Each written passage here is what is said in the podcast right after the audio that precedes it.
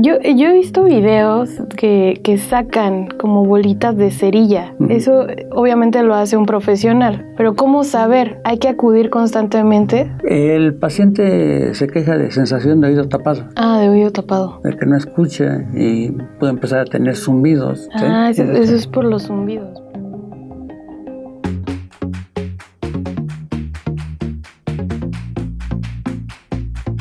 Salud, turismo, cultura, deporte, educación. Eso, y más, es lo que somos. ¿Y quiénes somos? Ya oíste. El programa del Instituto de Seguridad y Servicios Sociales de los Trabajadores del Estado.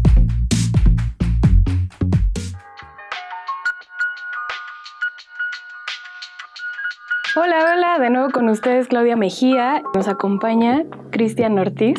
Hola Claudia, ¿cómo estás? ¿Qué tal? Bien, bien, aquí. Tenemos un invitado especial que viene de la clínica Indianilla, que es el doctor José Manuel Jiménez. Nos va a hablar sobre problemas más comunes de la audición. ¿Cómo está, doctor? Hola, ¿cómo estamos? Bien. ¿Cómo ves, Cris? ¿Cómo andas tú de, de- del oído? ¿Cómo andas de la audición? Pues creo que un poco sordo, pero creo que ese no es el tema a tratar. Eh, realmente es cuáles son los problemas que, nos que hemos presentado, ¿no? Eh, pues hay muchos mitos, muchas realidades y que hoy con la ayuda del doctor vamos a tratar de esclarecer para todas aquellas personas que nos escuchan, ¿no? Y, me gustaría empezar por ahí. Doctor, ¿podría comentarnos cuáles son las principales causas por las que se pierde la audición o cuál es la problemática en, en este sentido?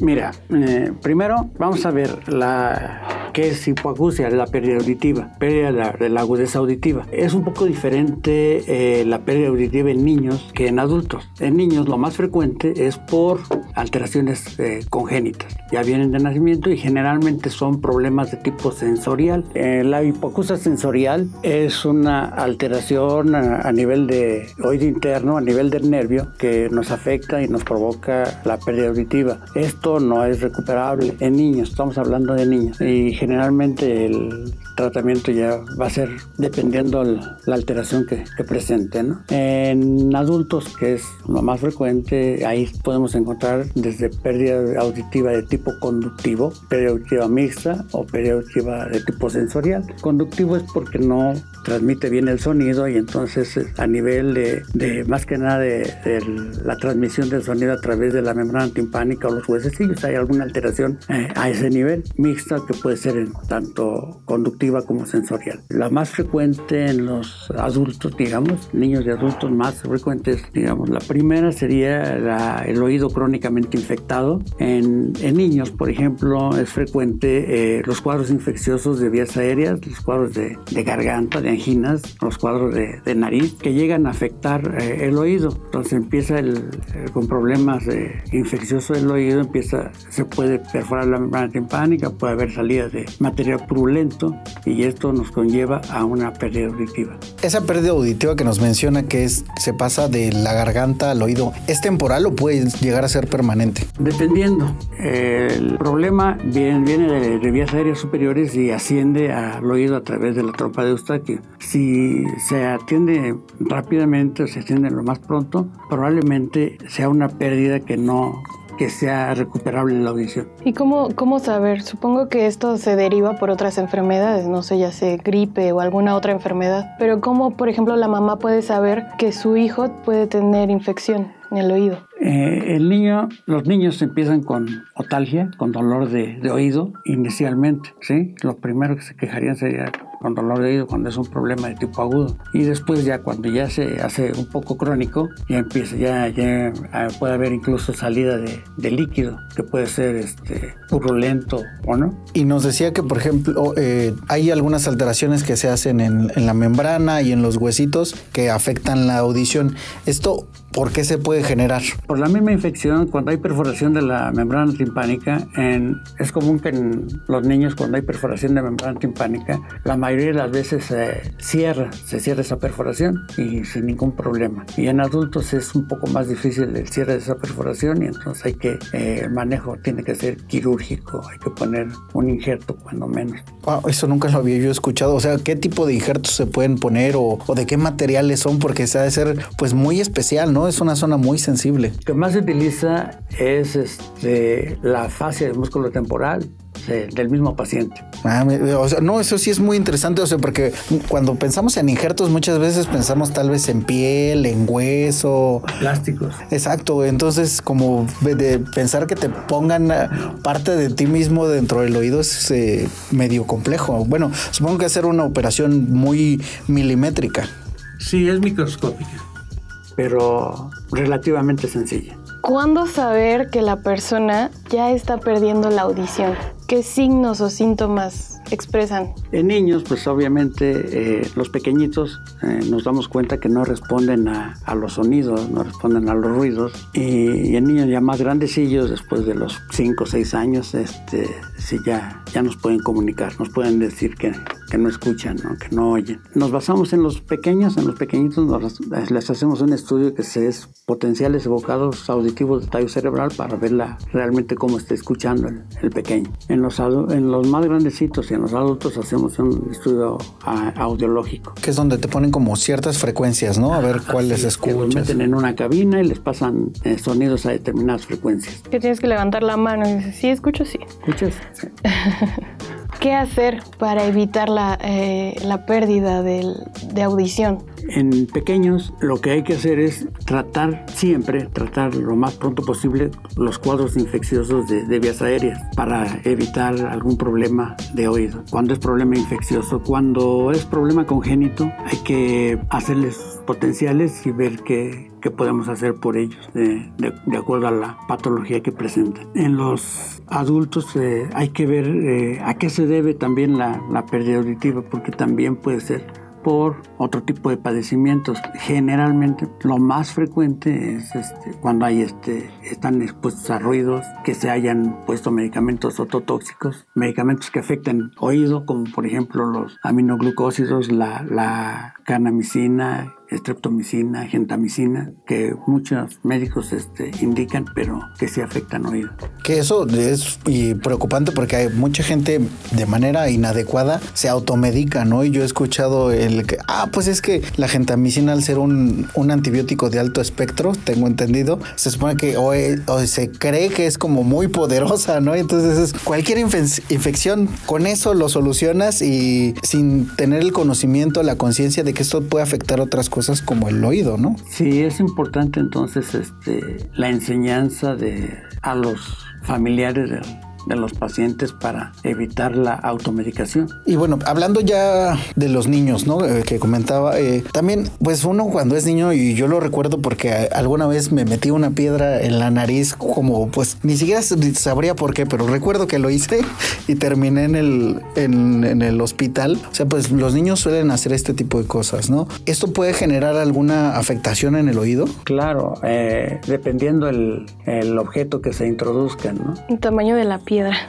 no, no, porque pueden ser los objetos este, solubles, eh, hidrosolubles o, o, no. Por ejemplo, eh, imagínate, se, se meten un, un frijol, un grano de maíz, con la humedad del oído, crece, se hincha y le va a salir una mazorca y causa este problemas de dolor, empieza con dolor y empieza con problemas. El niño se va a quejar de dolor, que no escucha, pero principalmente de dolor. En eso, eh, por ejemplo, una piedra esa, esa no es hidrofílica y esa hay que, hay que extraerla. Pero por ejemplo, imagínate que se metan una, una pila, una pila de, de, reloj. Ah, de las redonditas, esas, chiquitas. Esas, esas pilas, el líquido que contienen, lesiona, lesiona el tejido y puede llegar a perforar, a quemar, perforar la membrana timpánica. Así como tú mencionabas eh, que te metes una piedra en la nariz, cuando se meten eso en, el, en la nariz una pila, pueden llegar a provocarle perforación del, del tabique. Por ejemplo, nunca se me hubiera ocurrido, pero sí, sí justo, o sea, a veces como niño, pues no tenemos esta conciencia, ¿no? Y creo que es labor de los padres el, el hablar con, con, los pequeños, ¿no? Cuando, cuando ya no se entienden, ¿no? Antes de eso, pues supervisarlos, ¿no? Justo iba a decir eso, que como adulto te metes lo que encuentras para poder limpiarte el oído. Y, y eso justo es lo que queríamos tocar también. Yo sí lo hago. Es importante enseñarle a los pacientes que no deben introducirse ningún objeto al, al oído, dado que la vaya la cerilla, la cerilla tiene una migración y, sale sola, sale sola del oído, entonces, del conducto, entonces no hay necesidad de que tengan que estárselo purgando con, con cualquier cosa, ¿no? Llámese pasador, pluma, llaves, hisopo. ¿Llaves? Sí, yo he visto a gente que se mete la llave para, sobre todo hombres, así que se meten la llave para estar sacando la, la cerilla. Aquí la, la, idea es que nada dentro del oído. Nada. nada, nada, absolutamente nada. por ejemplo, lo que decía Claudia, ¿no? De los hisopos. Tengo entendido, corríjame si me equivoco, que la idea del hisopo es limpiar alrededor, o sea, la oreja realmente, no el oído. La oreja. Pero hay una mala idea ahí. Pero es que es bien satisfactorio, de verdad. Sí, yo, yo les comento a los pacientes, así como en son de broma, el hisopo, el hisopo no debe introducirse al conducto, al conducto del oído y en son de broma les, les digo que el hisopo se inventó para limpiarse el ombligo. Que lo utilicen ahí, no hay problemas, pero que no lo metan en el oído. Bueno, y entonces, ¿cómo podemos tener una correcta limpieza? No hay necesidad. El, Solito. la cerilla sale sola. Cuando se impacta la membrana, el cerumen, es mejor que acudan con él con el médico. Yo, yo he visto videos que, que sacan como bolitas de cerilla. Eso obviamente lo hace un profesional, un otorrino. Pero ¿cómo saber? ¿Hay que acudir constantemente? El paciente se queja de sensación de oído tapado. Ah, de oído tapado. De que no escucha y puede empezar a tener zumbidos. Ah, eso es por los zumbidos. ¿Ya nos sigues en nuestras redes sociales oficiales? ¿No? ¿Qué esperas? Búscanos como ISTMX y síguenos en Facebook, Twitter, Instagram, TikTok y YouTube. No te vayas, que esto aún continúa.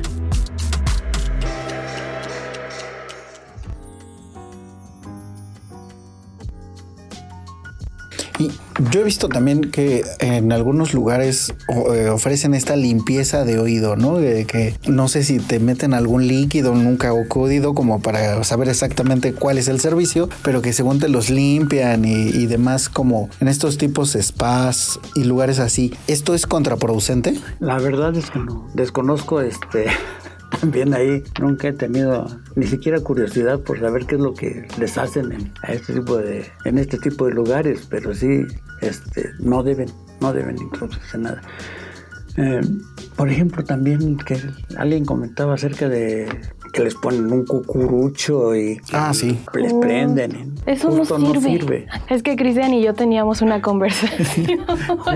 Y yo le dije que mi mamá me dejó traumada porque me metía un cigarro cuando yo sentía dolor de oído, ¿no? Que me metía el cigarro para que saliera el humo. Con Cristian yo le decía que no servía. Entonces ya... Quería fumar a través del Sí, es lo, el argumento que decían era que era para sacar el aire, ¿no? Del, oído. No, no. Pero no hay una afectación como tal.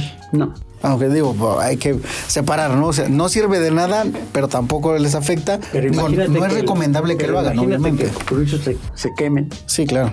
o sea, solo lo digo para la tranquilidad de aquellos que como yo también lo, lo vivimos, decir, ah, me estuvo, mi mamá me estuvo maltratando. No, o sea, no hubo una afectación, pero es recomendable no hacerlo, es, ¿no? Es totalmente recomendable mejor este que acudan al, al médico. Médico, sí, claro. obviamente siempre vamos a elegir ese camino, pero tratar de disipar las dudas ¿no? De quienes nos escuchan, porque pues precisamente nosotros llegamos a esa conversación como yo creo que cualquiera podría tenerlo, ¿no? Ahora, a, últimas fechas el uso de audífonos es súper común, ¿no? Y pasamos horas y horas con los audífonos, más pues por ejemplo Toño en cabina que, que todo el día está escuchando a través de sus audífonos. ¿Qué tanto daño hacen o cómo podemos disminuir el riesgo de alguna lesión? Mira, no te puedo decir que no, no deben utilizar audífonos, pero los deben utilizar a Moderado. Sonido mínimo, mínimo. Por ejemplo, por ejemplo, tú te pones este, tus audífonos para escuchar música y la persona que está junto a ti no debe escucharlo. Si lo está escuchando es que lo está escuchando tú fuerte, no debe escuchar nada.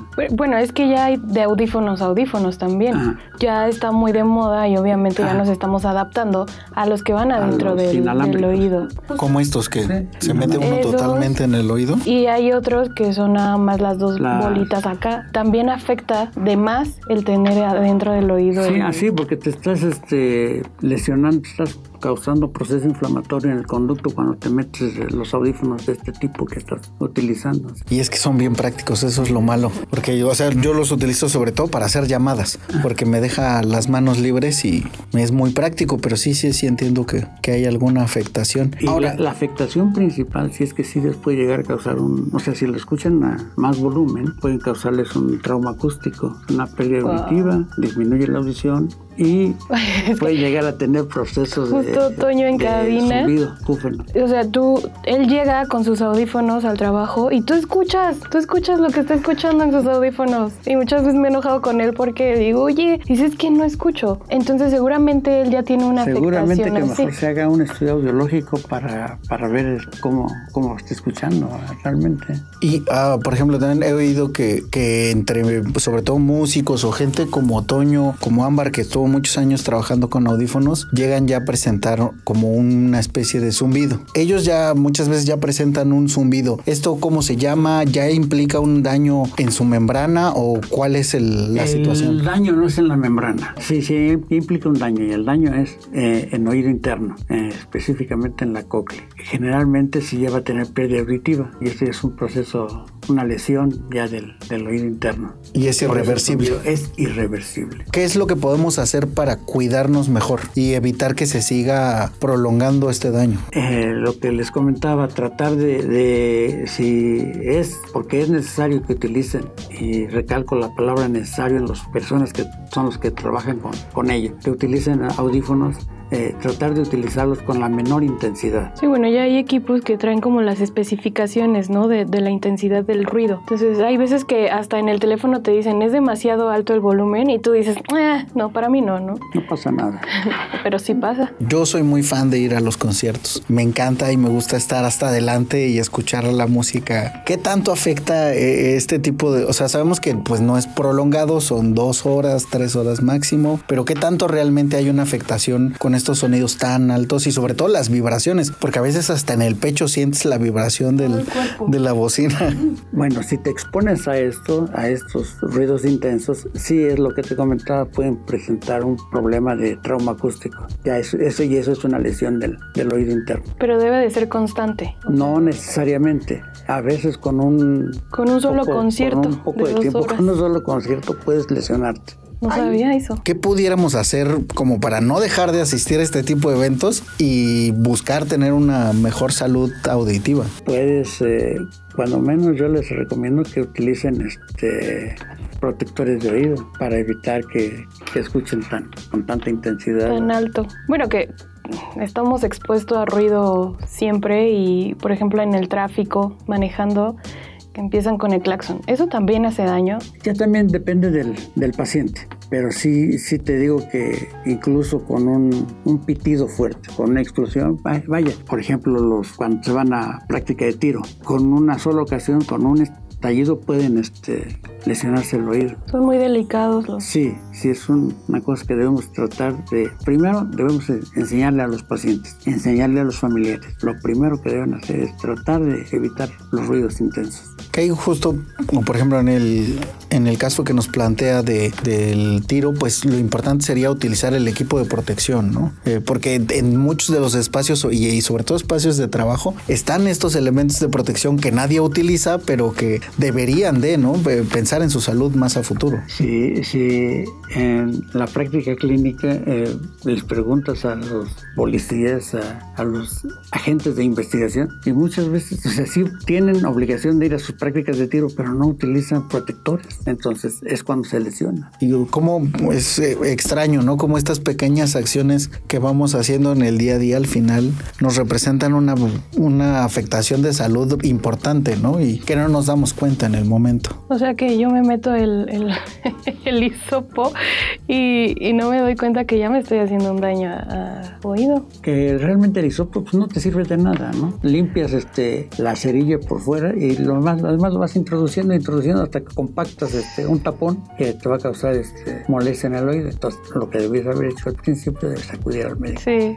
Bueno, si Chris usa tapones en los conciertos, yo voy a dejar de usar el hisopo. Ah, es un buen reto porque, porque o sí lo voy a probar, no, no mentiré, lo voy a probar porque sí, eh, o sea, incluso a veces después de ir a un antro o de un concierto, al otro día siente uno una pequeña molestia en el oído, como si, si no un zumbido, sí como que hasta está más sensible, como pareciera que está más sensible el oído después de, de eso, pero me imagino justo ahí una cierta, pues no sé si irritación o inflamación de por el constante, la constante vibración, me supongo, no sé. Sí, sí hay lesión a nivel de oído interno, a nivel de la cóclea. ¿Qué otras causas o eh, circunstancias pueden afectar el oído, el tímpano? No sé, por ejemplo, mi papá se cayó de un cuarto piso y se reventó el tímpano. ¿Fue por el impacto? Pues, sí, es una eh, lesión traumática y sí puede haber una perforación postraumática ahí, pero es a veces no nada más, si se cayó otro, nada más se reventó el tímpano, le pasó muchas cosas, ¿no? Sí, no, porque solamente fue eso y el tobillo. No sé, no sé de qué manera cayó, pero solamente fue eso. Es un tipo muy afortunado. Sí, de hecho, o sea, yo llegué al hospital con él a urgencias y así como, ¿qué le pasó? Pues se cayó. ¿Qué? Pues lo vio súper bien, ¿no? O sea, no, tuvo mucha suerte. Y más por su estilo de vida, me Claro, si nada más fuera perforación, eso o cicatriza o se le pone un injerto. Pero si ya, si ya hubo, por el mismo traumatismo, hubo otras lesiones a, nivel, a otro nivel, entonces hay que hacer otras cosas. Tuvo suerte y no. Hay que ser agradecidos. Sí. Hemos visto, al menos en, en redes sociales, luego circulan videos donde insectos se introducen dentro de los oídos y generan todo un caos. ¿Esto por qué se puede suceder? O, o sea, incluso Claudia decía, es que a mí sí me da miedo, ¿no? Y yo reviso, ah, no, creo que fue otra compañera. Ah, otra compañera. Sí, que, que, decía, yo cuando tengo que, voy de vacaciones, reviso eh, la cama, que no haya insectos, porque vive con el miedo de que se le meta un insecto en, el oído. Esto, eh, ¿qué tan común se da? Y como por qué llega, o no sé si la cerilla tendría que haber funcionado como, como barrera, es, es todo un misterio para nosotros. O, sea, ¿es, ¿se da muy común o es muy extraño? No, no, no es, no es muy común, no es muy común es por el hecho de que te entre un, un insecto al, al, conducto, pues no es, tan frecuente, ¿no? Y aquí, este, sí, sí, los pacientes luego, luego empiezan a sentir este, las molestias y dice hay que... Que te camina algo ahí que sientes, ¿no? Ok, entonces podemos decirle a Ambar que puede vivir tranquila y que eso es poco común. No es, común, no es tan común. Es decir, que tengas mucha mala suerte, ¿no? Que te entre el insecto. Sí, directo al conducto. ¿Y es difícil extraerlo? No. así como que... Pero sí lo debe hacer el médico. Sí, bueno, uno no sé, imagínate que te metas el pasador para poder sacarlo y... No, el, ah, tráeme las, las pinzas de depilar y porque desafortunadamente ah, se nos hace fácil, ¿no? hacer este tipo de procedimientos sencillos, ¿no? Pero imagínate, estás en el campo y, se te introduce una garrapata. Las garrapatas tienen como ganchitos que, que se adhieren a, a la piel, entonces por mucho que utilices tu pincita, no la vas a poder sacar. Ahí se va a quedar. entonces, Hay que ir al médico. Ya saben, o sea, eh, parecemos disco rayado, pero sí es importante, ¿no? es importante el, ser conscientes. Sí.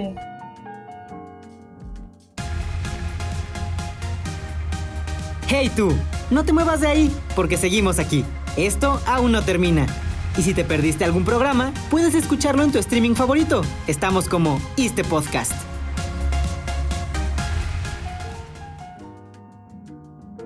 Al nadar, nos he escuchado de que hay alguna infección en el oído por nadar. No es por nadar, es por el agua sucia. Ah, es por el agua. Sí, y esto te provoca un problema infeccioso, es eh, una, una, otitis externa. Eh, algunos libros lo, la llaman como otitis del nadador y le causa inflamación, inflamación del, del conducto, el conducto se cierra, dolor intenso y a veces salida del líquido, un trasudado. Pero es por el agua sucia. Es por el agua sucia. O sea, tu, tu oído está eh, adaptado para poder nadar, poder introducirte al agua y... Pues no tanto, porque las presiones por abajo de un metro del de, agua son bastante más fuertes. ¿no? Un metro. No te recomiendo. Wow. Sí. Ay, sí, es muy delicado el oído. Sí. sí, o sea, porque yo dije, ah, pues, o sea, una alberca normal es de metro, de metro y medio para arriba, ¿no? O sea, Pero no estás nadando por hasta abajo. Bueno, hay gente que, bueno, yo sí nado así. que así yo yo, sí conozco me hundo y nado hacia abajo. gente que le gusta irse al fondo, ¿no? Pero sí, sí has visto las presiones. A los, eh, Se siente, les dice, se, se les dice, siente. ¿no? El eh, las personas que van a nadar utilizan Sí. tapones de oído y gogles. Sí. Siempre protección. Ahí- Volvemos a lo mismo, la educación. Hacer conciencia. O sea, ¿tú, tú crees que no te va a pasar nada si te metes a nadar un metro abajo, pero sí. Mira, yo, la verdad sí es muy interesante porque yo de niño sí, o sea, justo jugaba y, y sí sientes la presión, pero precisamente no eres consciente del, del daño que te puede generar. Porque sí, no- el decir que no lo sientes, sí, claro que se siente, ¿no? Pero pues es como, ah, no pasa nada, ¿no? Y sí pasa, ese es el problema. Algunas enfermedades degenerativas o crónico-degenerativas como la diabetes o la hipertensión, hipotensión, también causa daño. No es tanto que cause daño, sino que incrementan o, aumentan más el problema de, de tipo degenerativo, ¿sí? De, del oído. Entonces, hay una pérdida auditiva un poquito más importante que en pacientes que no tienen eh, alguna patología degenerativa. Y ya que se perdió la audición o que te haya algún problema, por ejemplo, a mi madre le mandaron unos aparatos auditivos, ¿no? Pero la verdad, al principio fue muy renuente a utilizarlos por pena, por incomodidad. ¿Qué tanto ayuda a que no se siga deteriorando la salud auditiva el su uso, no? O sea, porque mucha gente dice, no, pues si ya estoy sorda, ya, pues ya ni modo, ¿no? Y es no, o sea, es, eh, o al menos yo creo que debe de haber como una cierta contención, ¿no? O no sé si, si estoy el- pensando mal. El uso del aparato auditivo pues, es para que te ayude a, a mejorar la audición, no para que te eh, mejore la patología que traes. Ok. Vaya, el problema degenerativo, por ejemplo, del que tú me hablas, pues va, va a seguir, va a seguir el problema degenerativo. Pero justo en ese momento, cuando le hicieron el estudio audiológico a tu mamá y se le indicó el, el auxiliar, justo esto es para que, para que te escuche, pero no jamás para que, para que mejore, para que mejore su patología. Mejora la audición, pero no la patología. Claro. Su problema degenerativo va a seguir. Sí, va a seguir necesitando ah, o, o va a recurrir a él mucho más. No sabes en cuánto tiempo. Puede ser en un año, cinco años, diez años, pero sí va, va a notar este, cambios, cambios degenerativos. Ok. Va a notar la pérdida auditiva. Digo, de todos modos ya se tiene que acostumbrar. a Y bueno, también los familiares, ¿no? Porque mi abuelita también lo utiliza, ¿no? Y de repente le hablas y se te queda viendo así como tratando de leer tus, tus labios. Trae el aparato, abuelita. Ay, no. Y entonces ya lo pone, o sea, le sube el sonido y dice, a ver, a ver, así se Lo escucha, y si calibra. no, lo calibra. Y si escucho, no, es que está muy fuerte. Entonces también uno se tiene que adaptar a ellos, porque son muy delicados. Sí, y muy caros. No hay menos, no hay de menos de 20 mil pesos. Eh, Qué bueno que menciona eso, porque también desafortunadamente uno ve, o al menos yo he visto en infomerciales de no pague X cantidad por aparatos auditivos. Está esta solución de 4 o 5 mil pesos. ¿Realmente funcionan? ¿Nos pueden generar un daño o no funcionan, pero tampoco nos afectan? Bueno, lo primero que tienes que saber es que el paciente, para que le funcione, tiene que tener un aparato, un auxiliar auditivo calibrado de acuerdo al estudio audiológico que tiene. Y eh, lo que tú me comentas a veces es que los que vienen muy baratos no son au- auxiliares auditivos, son este, amplificadores. Ah. Son amplificadores del, del sonido, pero nada más. ¿Cuál es la diferencia entre uno y otro? Haz de cuenta, el amplificador es como un cuerno, ¿no? Que se ponían antes. Así Oh, como los dibujos que ok. están, les amplifica el sonido. Y el, el auxiliar, ¿cómo? Lo calibras de acuerdo a, la- a lo que necesitas escuchar. Ah, Porque ya. de otra manera, si no está calibrado adecuadamente, pues o no escuchas, o escuchas mucho ruido, o escuchas seco. o- Sí, es como si trajeras realmente un audífono, nada más, ¿no? Nada El- más. Por favor, recurran a su médico y, y utilizar solo aparatos que estén bien calibrados y sobre todo a cada persona, ¿no? Porque también me ha pasado, ah, pues es que fulanito de tal desafortunadamente falleció, pues pásale los aparatos a, a X mm, familiar, ¿no? Y ahí pues no sé si se puede hacer, pero primero habría que calibrarlo, ¿no? Primero tendría que al familiar que le va a pasar el aparato necesitaría eh, igual, estudio audiológico, ir a una tienda donde, donde se lo calibren para su necesidad que tiene auditiva. Como los lentes, tú no puedes usar los míos, yo no puedo usar los tuyos, ¿no? Quizá el armazón sí, pero... Pero el lente no. El lente no. Que desafortunadamente hay gente que sí lo hace. Él, ah, más o menos veo con esto. O los que se encuentran graduados en la calle y los toman, ¿no? Y, y al final ahí sí hay también una afectación porque estás forzando al ojo. ¿no? Ahora, en cuanto al oído, y ya nos mencionaba un poco la relación que hay con las infecciones de la garganta. Pues todo el sistema respiratorio está vinculado de una u otra forma. Aparte de, la garganta, ¿qué otro tipo de afectaciones podemos tener? No sé, tal vez con la nariz o con, alguna otra parte del cuerpo. Claro, con la nariz, eh, que también hay padecimientos, una rinitis eh, crónica o una rinitis vasomotora, en donde el paciente tiene congestión nasal, estornudo y moco, también llega a afectar al oído. Cuando uno se enferma, o sea, sí siente como por dentro, como el si estuviera inflamado. Eh, lo más, lo que más se presenta es que, exacto, lo que tú dices, que se enferman, lo que más se presenta es que el paciente se queja de que eh, tiene la sensación de tapado, que oye hueco, que oye la voz dentro de su cabeza, ¿sí? Pero es, es el, dado que tiene comunicación todo el sistema de vías aéreas, ¿no? oídos, nariz, garganta. Se comunica el oído con la nariz y la garganta a través de la trompa de El problema es ahí, ahorita. Bueno, no voy a dejar que mi mamá me meta el cigarro. Cuando sientes los oídos tapados, yo he hecho, o sea, yo me tapo la nariz para que se me destapen. ¿Esto funciona o es recomendable? Cuando lo sientes tapados, por, pero hay que ver por qué motivo. De la nada. O, sea, se, te tapan y. Haces unas maniobras de valsalva para. Así se llaman. Ah, ok. Mastica chicle, infla globos, tomar líquidos con popote, lo que tú decías también. De tapar taparse la, nariz y, taparse la nariz y, pasar saliva. En fin, eh, para tratar de eh, calibrar tanto lo, del oído, lo del oído con la trompa de estaque. Y ya entonces ya se mejora. No sabía lo del popote con, agua. Sí, pero el, popote del café, ¿eh? de los delgaditos. Ah. Con tal de, es para tratar de, forzar los músculos de la trompa de que, que funcionen adecuadamente. Sí, por el proceso de succión, ¿no? Así es. Es como, como cuando le haces, que abres la boca y como que tratas de... Cuando bostezas. Cuando exacto. Haces más o menos un sonido. Digo, un movimiento muscular similar. Ah, y hablando de prácticas comunes, eh, la gente que regularmente se, se limpia la nariz con demasiada fuerza que, hasta escuchas del otro lado de la oficina, ¿eso te puede afectar en, la salud auditiva? Sí, comentábamos que hay una comunicación eh, del oído y la, de la nariz y la garganta con, con el oído a través de la trompa de Eustaquio. Cuando hace esta maniobra, hace una maniobra que llega a afectar el, el oído, incluso el paciente puede llegar a tener hasta perforación de la membrana timpánica por este movimiento, por este, la, el hecho de sonarse la nariz de manera muy fuerte. Es que cuando estás enfermo también te suenas tan para sentir que sale el, el moco y eso también afecta, ¿no? Sobre todo conforme va uno creciendo, yo he visto, mi abuelo lo recuerdo mucho, eh, que llegaba a presentar como ya mucha vellosidad en alrededor del oído y ahora he visto también que es muy común que vayan a con cera que le quiten esta,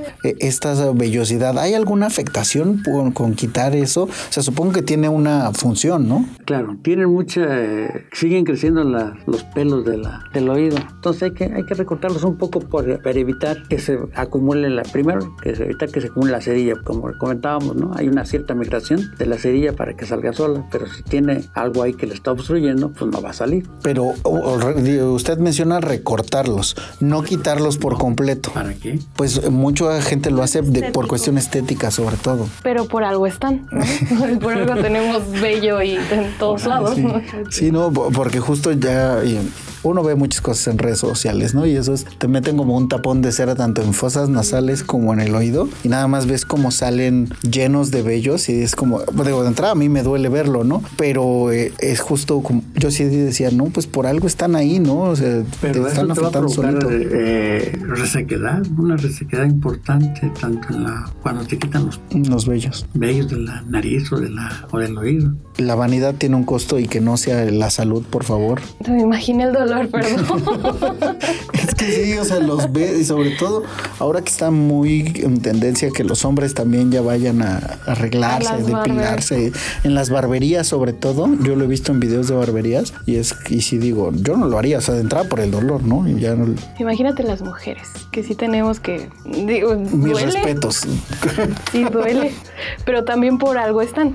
Claro. Todo tiene su función. Todo tiene su función. Entonces solo, pues el mensaje de hoy, ser conscientes, es conscientes de la limpieza, conscientes de que tus oídos son muy delicados y conscientes de que las cosas están ahí por algo. Y educarnos, Y ¿no? es lo que educarnos. nos decía, ¿no? Educarnos, sobre todo educarnos para, para no, hacer, no hacernos mal a nosotros mismos y mejor acudir al médico. A nosotros y a, a los que tenemos, que son los niños también. Sí, porque, eh, eh, ellos probablemente no sepan, pero nosotros tendríamos que ser los conscientes, ¿no? Y los que estén ahí al cuidado de, de su salud auditiva. Y que como Chris, evitar que no se metan cosas al oído.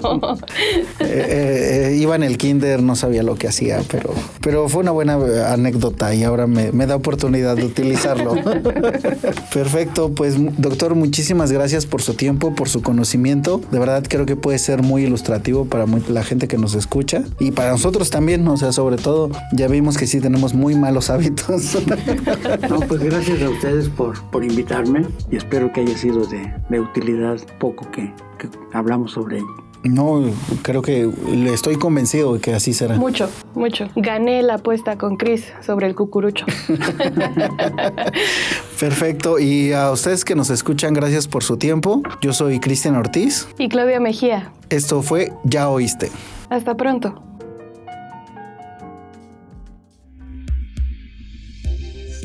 Este programa es realizado gracias a la colaboración de Ámbar Mora y Claudia Mejía, Antonio Tapia en la producción, Cristian Ortiz y Ámbar Mora en la producción ejecutiva. En comunicación social, Alma Rosa Rivera. En la dirección general del ISTE, doctor Pedro Centeno.